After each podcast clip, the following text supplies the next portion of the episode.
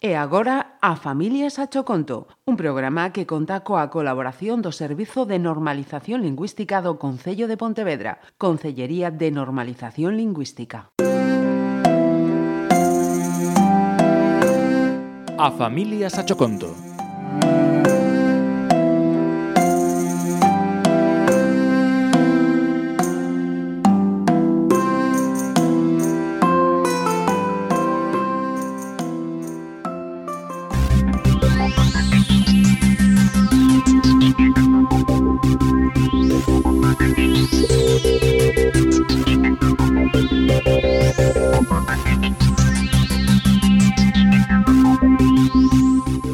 correndo. Corro e non me deteño, mais sei que terei que parar, como pararon todos. Unha viruse que me aloumiña é a que me axuda a correr máis livia. Pero esta vai perdendo intensidade e forza a tirar reu soa dos meus propios folgos.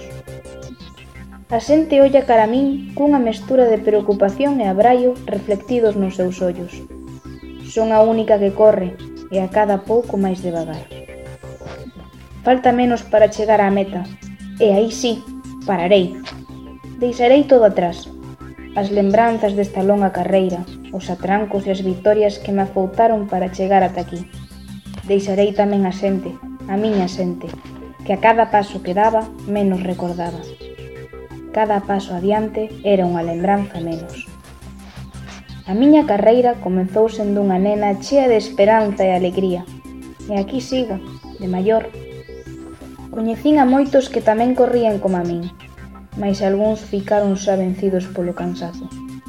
Estou xa rematando esta carreira, esgotada polo esforzo, perturbada polos apupos e os aplausos, polos desasosegos e inquedanzas.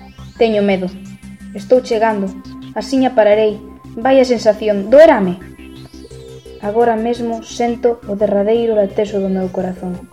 O máis longo.